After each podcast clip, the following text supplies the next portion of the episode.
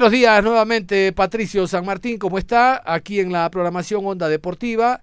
Eh, como le decía más adelante, estamos haciendo los contactos para tener un invitado desde la ciudad de Guayaquil, el periodista Jesús Miti Orellana, para hablar de lo que será el partido de hoy 19-15, pero la óptica de la prensa especializada. Y vamos a hablar también del encuentro Colombia ante la selección de Paraguay. A la misma hora hay dos partidos, Colombia-Paraguay, el partido Venezuela-Perú, 18 horas, 18.30 Argentina-Brasil, es decir, está colapsado en el horario de la tarde los compromisos, pero los mismos se abren a las 3. ¿Qué tal? Mejor si revisamos los horarios y los árbitros a continuación. En la ciudad de La Paz, a las 15 horas, Bolivia recibe a Uruguay. Árbitro central, Wilton Zampayo. Asistente 1, Danilo Manís. Asistente 2, Bruno Pires. Cuarto árbitro, Luis Flavio de Oliveira. En el bar, Wagner Reguay. Asistente de bar, Rodrigo Correa. Asesor internacional, Omar Ponce. 18 horas, la ciudad de Barranquilla, Colombia, enfrenta a Paraguay. Árbitro central, Facundo Tello. Asistente 1, Gabriel Chade. Asistente 2, Cristian Navarro. Cuarto árbitro, Darío Herrera. En el bar, Juan Soto. Asistente de bar, Braulio Machado. Asesor internacional, Ángel Sánchez. 18 horas, Caracas, Venezuela versus Perú.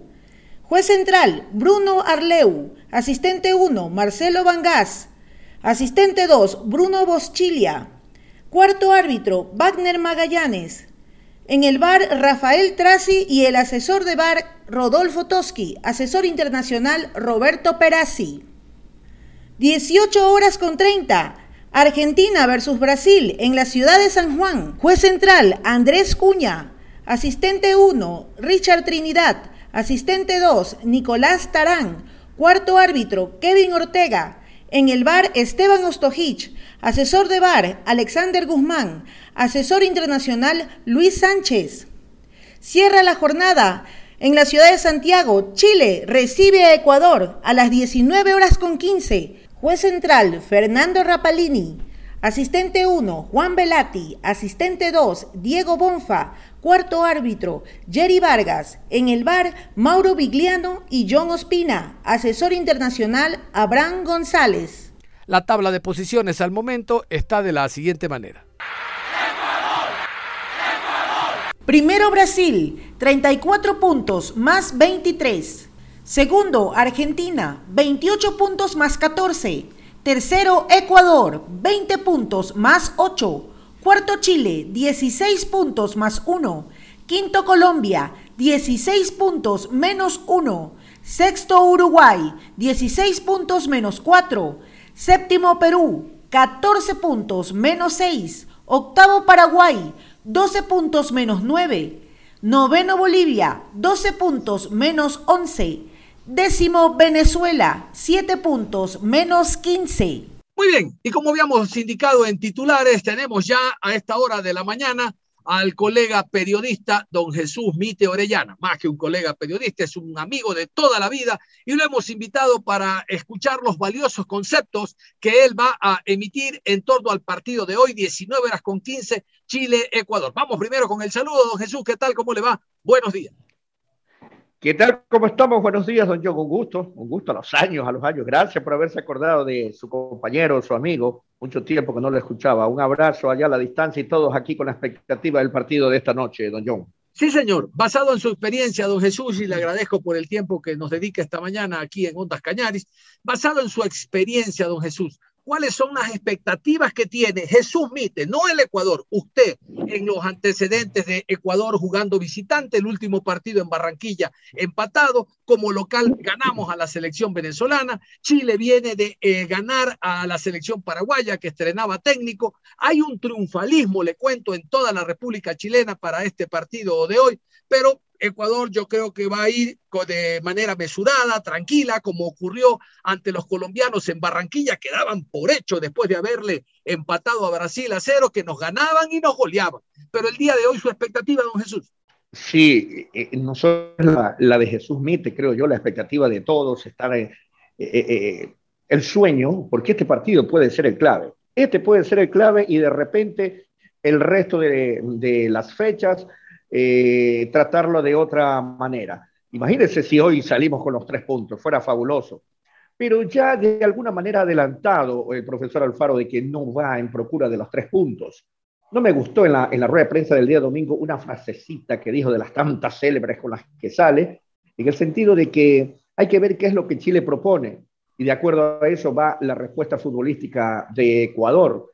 Entonces, cuando ya todo queda en el terreno de juego del director técnico es donde nace mi preocupación, donde nace mi preocupación. Yo sé que en cualquier grupo que se prese de organizado, siempre tiene que haber una cabeza, ¿no? Eh, eh, sería un absurdo de que cada quien haga las cosas por, por, por, su lado. Pero le digo esto porque yo me he mantenido durante estos dos años de que mi fe bárbara la apunto es a los jugadores, es a la calidad de los jugadores, de algunos que tienen un buen presente y de gran parte también de la muchachada que se viene abriendo camino.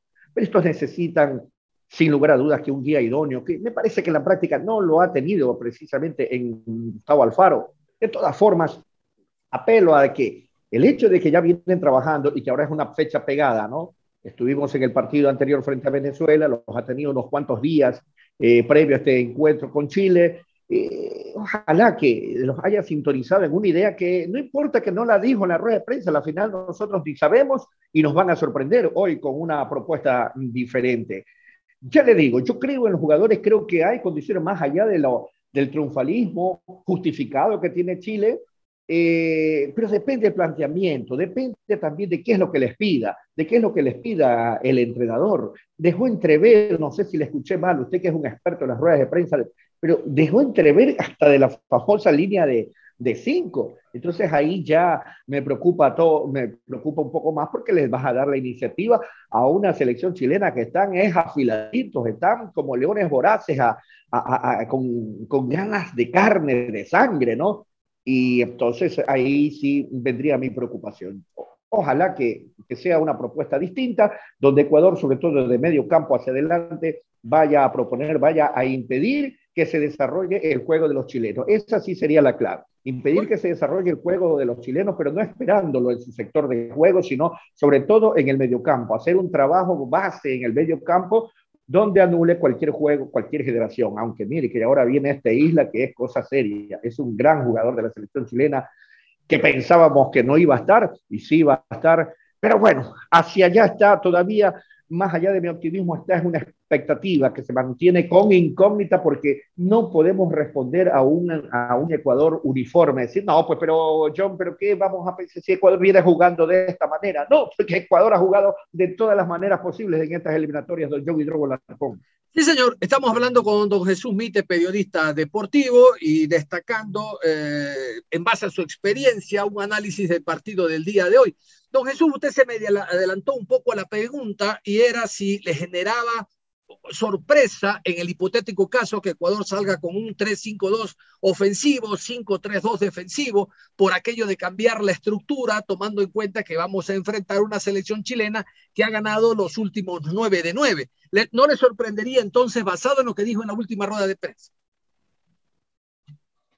Eh, no, pues ya como le digo, ha hecho de todo y ya si no ha hecho de todo en la rueda de prensa también dijo de todo, porque habló también de que va, en otra parte de la misma dijo que no, le vamos a jugar de igual a igual. Y entonces no nos, no nos decías hace poco de que ibas a hablar, podías tener hasta una línea de cinco. Son de esas cosas ahí que uno a veces termina por no entender. Yo creo que los nuestros no hay que complicarles la vida en la selección nacional. Si quiere, con la línea de cuatro puedes hacer un planteamiento. Si quieres ser defensivo, perfecto, especulativo, conservador, juégatela con el, el 4-5-1. ¿no? ¿Por qué? Porque de visita es 4-5-1, olvídense, ¿no? No sé cuál, cuál sería ahora el delantero en la, en la cabeza del de, el profesor. Pero esto de 3 o de 5 me parece que es arriesgar. Eh, los centrales no tienen mucho tiempo trabajando juntos. Acuérdense que el último partido en que intentó, creo que fue contra Venezuela de visita, se terminaron por confundir, se terminaron por enredar. Eh, este, ¿Cómo es este chico, el de Sao Paulo, Arboleda y compañía? Entonces yo creo que no, yo creo que no. Si, quieres ser conservador, que bueno, se justifica, Chile está embalado, Chile está en su salsa, se han refrescado la memoria de los jugadores chilenos, juega con la línea de cuatro, refuerza el medio campo, puede ser con estos, estos jugadores que los hemos venido nombrando los días anteriores, puede ser el caso de Carlos Grueso, el caso de este chico Caicedo y por supuesto la presencia de Jackson Méndez, ¿no? Yo creo que ahí estás reforzando el sistema defensivo. Ahora, tú ves de qué manera utilizas también a quienes vayan por los costados, a quienes vayan, pero bueno, alimentas más ese medio campo. Ahí yo, te, yo, yo, yo soy partidario más de que si quieres ir de ya a entregar, a jugar a la defensiva o a, no dejar que el, rival eh, desarrolle su juego, vaya con cinco volantes, tres de ellos con una aplicación más marcada en la marca y dos para ver qué salida, qué oxigenación tienes en tu juego buscando el arco rival. Porque igual el empate, igual el empate le puede servir al Ecuador. Igual el empate. Pero si vas con la línea de tres, que si dices ofensivo, bien difícil que vayas a ser ofensivo, y que si vas a jugar ofensivo, no hay, no hay argumentos, no, no, no hay trabajo en, el equipo y lo, lo van a sorprender, los van a complicar y, o, línea de cinco, ya como defensivo, se terminan, acuérdese de don John Hidro, terminan por enredarse, confundirse los nuestros, porque no hay las horas necesarias de trabajo, los partidos de trabajo, los partidos, y hay tanto y tanto partidos, esa línea de tres, Liga de Quinto, campeón del 2008 en la Libertadores, eso, pero es que esos vienen trabajando hace rato, se comprende. No, pues, acá es porque vamos a ver qué pasa. Y esa es mi preocupación, esa es mi preocupación. Si vamos con un 4 4-5-1 o 4, como le dicen ustedes los analistas de fondo, porque ustedes tienen recorrido también como directores técnicos, dicen 4-3-1-2, bueno, perfecto, ya como sea, 4-3-2-1, que eh, les escucho, pero en, realidad es 4-5-1, yo me daría por más satisfecho. Pero si vamos a jugar a la, a la línea de 3, que la haces de 5, de momento que la haces de 5, también comienza la confusión cuando el rival ataca y nos pueden pintar la cara a Don Johnny Draw. Sí, señor. Don Jesús, me quedan cuatro minutos y quiero en esta última pregunta sacar provecho de su espíritu analítico, porque lo voy a apartar del partido de hoy. Ya usted me ha dado eh, argumentos técnicos necesarios, no a mí, a través mío, a la audiencia, y, lo saco para hacerle esta, esta pregunta y a su vez que me dé un, un análisis. ¿Cuál es la intención del técnico nuevamente de ponernos a la prensa contra los jugadores? Dijo que las críticas deben ser a él, no a los jugadores volvió a repetir, es que copió y pegó lo que dijo hace un par de meses, que los jugadores le dicen, ya, profesor, nuestra familia sufren, ¿hasta cuándo? O sea, las críticas son a él porque no repite alineación, son para él porque cambia sistemas de la noche a la mañana, son para él porque improvisa jugadores en determinadas posiciones. Son para él porque pone a jugadores no aptos para determinados partidos. Ramírez contra Venezuela en Caracas. Las críticas son para él porque la base de la selección es un equipo independiente del Valle. Son para él. Después, en una pregunta también de un colega, dijo, y yo me puedo ir el día de mañana. Oye, que yo saqué el, el, pañuelo para, para secarme las lágrimas. Eh, eh, el día de mañana me puedo ir y tal. Oiga, don Jesús, el más favorable, el más beneficiado que Ecuador vaya a un mundial es él. El día de mañana él se sentará en el Parque Centenario de Sojar Margarita. Esta, esta, esta, esta propuesta, sí, este contrato, no, le lloverán propuestas porque lleva un país pequeño un mundial. Pero usted y yo, don Jesús, estaremos contentos porque somos ecuatorianos y vivimos aquí. Y total, se va al faro y el que venga, el perico de los palotes, queremos que también nos lleve un mundial. Pero dígame, a lo mejor yo no lo entiendo. ¿Cuál es la intención de este hombre de ponernos siempre contra los jugadores? Hablo de la prensa, Me parece que por un lado se envenena él solo y también tiene un entorno que lo termina de envenenar, lo termina de dañar y él está en una guerra aparte con, con los periodistas, ¿no? A él y al entorno de él, entiéndase la gente de la Federación Ecuatoriana de Fútbol, sobre todo no les ha gustado que en un sector del país como es acá, sobre todo en el llano, en Guayaquil, no hemos sido directos al señalar los errores, las cosas sin pie ni cabeza que ha hecho este, este entrenador. Eh, aparentemente da la impresión que obedeciendo, no digamos órdenes, sino atendiendo insinuaciones. Insinuaciones, porque demasiada casualidad que jugadores que no justificaban su presencia en el campo de juego lo, estuvieron, estuvieron, y de determinado equipo. Ayer también dijo, dentro del desarrollo mismo de su rueda de prensa, porque como el hombre es muy lírico, eh, perdón, el día domingo, como el hombre es muy lírico, dice y a veces como se, que se explaya y se olvida de lo que ya dijo un par de minutos antes. Y ahí hablaba por decir de, no me acuerdo si era de Caicedo o de otro chico, dijo, no, este, porque este jugador dice que obvio eh, no, no, no está con nivel de, la selección, pero se le fue dando, se lo fue apoyando, se lo fue, este, eh, se le fue dando la, confianza que necesita. Y, y, entonces él mismo admite de que muchos de estos jugadores eh, no llegaron en el momento oportuno. Mire la Copa América, lo que pasa es que, bueno, no se podrá decir, la Copa América fue un desperdicio. La Copa América no fue el laboratorio, por lo menos que decir, bueno, vamos a ir aquí, ¿qué se sacó de la Copa América y que esté aplicando en las, eliminatorias? Para mí absolutamente nada, para mí absolutamente nada, pero oh, sí hubo vitrina para muchos. Hubo vitrina para muchos ahí, hubo vitrina y, y es lo que nos preocupa.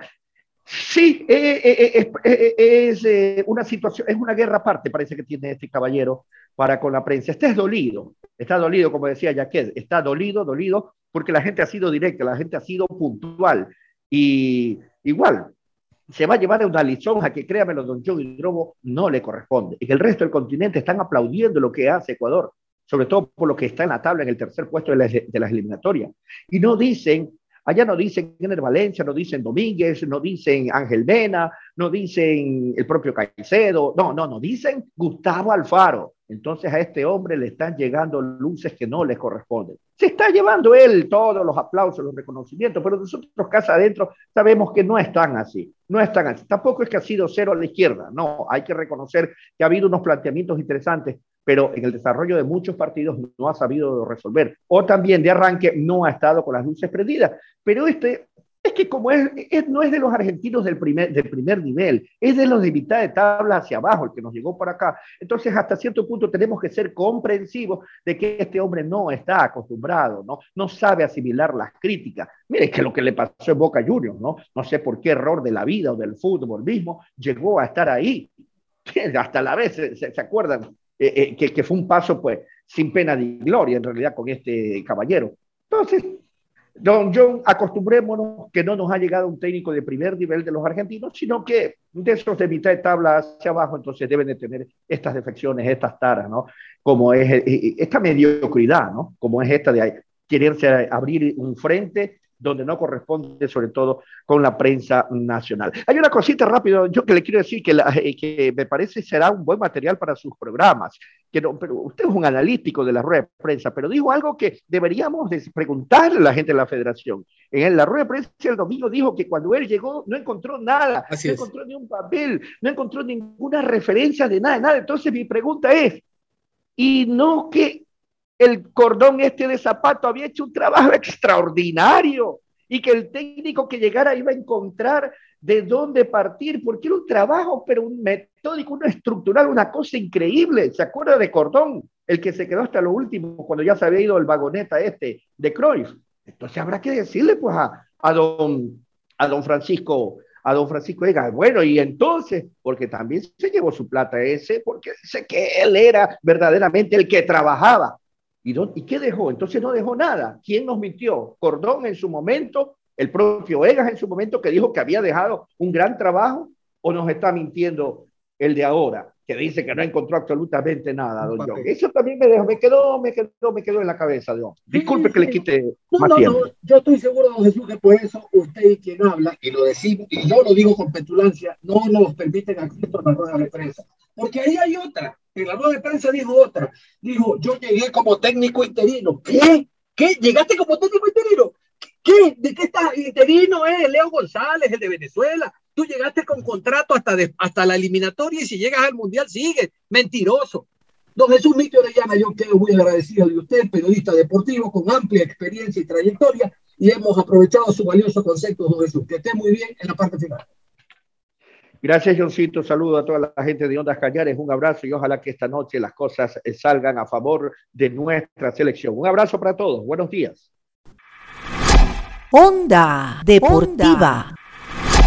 Colombia ante Paraguay. Hoy en el Estadio Metropolitano Aprendió Colombia que jugando a las 16 horas 4 de la tarde ante Brasil y Ecuador, el desgaste por el sol, por el clima eh, que sienten los colombianos es tanto o mayor que el visitante porque no están acostumbrados los extranjeros a jugar a esa temperatura. Bueno, el día de hoy, como escuchaban ustedes al inicio, el partido será a las 18 horas. A las 18 horas 6 de la tarde, una vez que el ambiente está mucho más fresco, pero con una cantidad de público, los boletos se acabaron, les cuento, para el choque de hoy. Vamos a escuchar a un jugador titular de la selección colombiana, un jugador titular, Guillermo Cuadrado. Juan Guillermo Cuadrado, que actúan muy bien como extremo, no en carriles interiores de seguro, esa será su posición el día de hoy. Juan Guillermo Cuadrado. Sabemos que es eh, primeramente un partido muy importante para, para nosotros. Eh, tenemos que irlo a jugar como, como una final y verdaderamente eh, el planteamiento táctico lo, lo hará el profe. Eh, hoy comenzaremos ya a, trabajar un poco más en, el énfasis a lo que es Paraguay y, ver que, de qué manera u otra podemos hacerles daño y esperar y estar a disposición del profe para, para el planteamiento. La, la, gente quiere ganar, la gente quiere que la selección Colombia gane en Barranquilla, pero ¿cómo hacer para no volverse locos? Están pidiendo que presionen desde el minuto uno pero se sabe que hay que guardar un balance ante una selección paraguaya que también está necesitada. ¿Cómo van, a, ustedes a resolver eso, a lograr ese balance para conseguir la victoria frente a Paraguay? Sí, seguramente creo que tenemos que salir a proponer, eh, estar obviamente muy atentos porque aquí en Barranquilla si, si comienzas a salir así fuerte con el tema de, del calor, la humedad, eh, se te hace difícil y debemos estar muy atentos, tener eh, la paciencia de, de, ese, de, esa gran selección, eh, poder darle una buena circulación a la pelota y, y, obviamente en los espacios que tengamos poder concretar de, una buena forma, porque creo que si comenzamos a, a irnos así, ellos son jugadores que, que trabajan eso, ¿no? Eh, nos dan como la sensación de que estamos muy bien, pero en una pelota larga eh, al delantero, la aguanta muy bien y, y, contragolpea muy bien. Entonces tenemos que estar muy atentos a eso y, creo que con la ayuda de Dios eh, vamos a tener un buen resultado. Mi pregunta va hacia qué es lo más difícil de, todos estos procesos de eliminatorias. ¿Es que tienen muy pocas sesiones de trabajo o que no tienen tanto tiempo para estudiar a los rivales, que puede que no haya todavía un completo entendimiento con los compañeros o de la idea? que ha sido lo más complicado de tantas fechas tan seguidas y que al mismo tiempo ustedes llegan unos días antes? Bueno, hablando no por mis compañeros, yo creo que más personal eh, es muy complicado cuando, cuando tú vienes y bueno, no tienes mucho tiempo, digamos, para, para trabajar bien y de la mejor forma, porque tienes cambios de horarios, eh, vienes, comes a destiempo, eh, por mucho que tú trates de dormir de la mejor forma, tomando pastillas, es, es, muy difícil, pero no es como algo por lo cual como acusarte, ¿no? Porque obviamente cuando estamos aquí queremos dar siempre el 100%, cuando estamos aquí en la selección tenemos todos los medios para tratar de, recuperar bien, para trabajar bien y, hemos venido trabajando en eso y para tratar de mejorarlo. Pero sin embargo cuando estamos aquí nosotros queremos dar siempre el 200%, aunque muchas veces no salga de la manera en, que nosotros queremos, aunque es difícil el ponerse esta camiseta te hace olvidar todo. Entonces, aunque sea difícil, creo que debemos seguir eh, teniendo la fe intacta, eh, eh, creyendo en lo que Dios ha puesto en cada uno de, nosotros y confiar en que vamos a, lograr el, gran objetivo que es nuevamente ir al Mundial, aunque sí sabemos que es muy difícil, pero para el que cree todo es posible y nosotros creemos y tenemos un, gran Dios que puede ayudarnos a conseguirlo. ¿Qué eh, destacas de Paraguay? ¿Qué crees que es lo más eh, complejo que tendrá el partido ante Paraguay? Gracias. Eh, no, Paraguay es una, una, gran selección. Creo que tenemos que estar atentos en la pelota quieta. Ellos son muy peligrosos ahí, basan mucho su juego también eh, por las bandas, tratando de, obviamente, eh, especializar su juego utilizando mucho al delantero y, yendo a las pelotas de, apoyo y, tirar mucho centro. Entonces creo que tenemos que estar muy atentos a, eso porque son verdaderamente peligrosos y, obviamente lo hemos venido trabajando, estudiando y esperemos que el día del partido pueda salir de la mejor manera.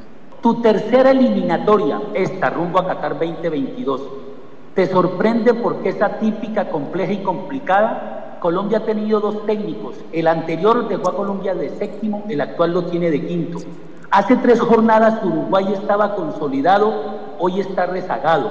Hace tres jornadas estaba desahuciada Chile, hoy está metida en eh, el camino a Qatar parcialmente. ¿Qué es lo más complejo y lo más complicado y lo que te preocupa o asusta de una eliminatoria típica a diferencia de las otras dos en las que has participado?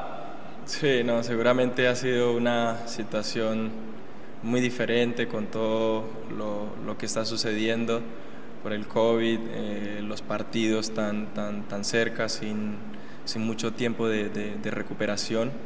Pero estoy muy tranquilo, estoy muy tranquilo, no solo yo, también los, los compañeros. Eh, como lo dije anteriormente, tenemos la confianza y la plena fe en, en, nuestro Señor Jesús, de que con el don y el talento que, que Él nos ha dado, eh, tenemos todo para, para poder clasificar. Obviamente sabemos que, que, que es difícil, pero vamos a dar no el 100, sino el 200% para, para cumplir otro objetivo que es ir al tercer mundial y, estamos trabajando para eso. Entonces, eh, dependemos totalmente de nosotros y, tengan la certeza que vamos a dar siempre lo mejor para, para tratar de, de darle una alegría a todo el país y obviamente a nosotros. Onda Deportiva. Nada más, en la tarde vamos a continuar con el tema de Ecuador. En la tarde tenemos al director técnico Gustavo Alfaro, a Martín Lazarte. Vamos a tener también una opinión sobre el encuentro de prensa eh, europea. Bueno, hay de todo, hay de todo. Lo importante es que usted continúe en sintonía de Ondas Cañaris. No se cambie porque ya está listo. Ahí está, sentadito Juan Pablo Moreno Zambrano, como siempre con actitud positiva. Ustedes y nosotros nos reencontramos en Deportes en la tarde. Si sabemos cafetear para ahuyentar la muerte.